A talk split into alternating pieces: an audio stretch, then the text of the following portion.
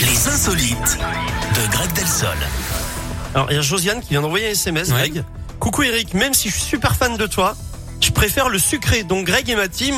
Mais, euh, Ah non, elle a je- pas compris. je- je t'ai- mais non, mais Josiane, c'est- vous êtes ma team puisque Bah c'est oui. moi qui ai dit sucré. Moi, je suis salé. C'est Greg qui est team salé. Donc c'est bon, Josiane, on reste ensemble. Tout va On bien. reste amis. Bon. Bon, allez, c'est parti, les insolites. On parle de quoi On va où ce matin On va au Brésil, Eric, où un footballeur a eu une double joie récemment. Pedro, c'est son nom, a d'abord eu euh, la joie d'apprendre qu'il était sélectionné pour jouer avec la sélection brésilienne au prochain mondial au Qatar. Le genre de nouvelles dont il ne s'en bat pas, hein, bien au contraire.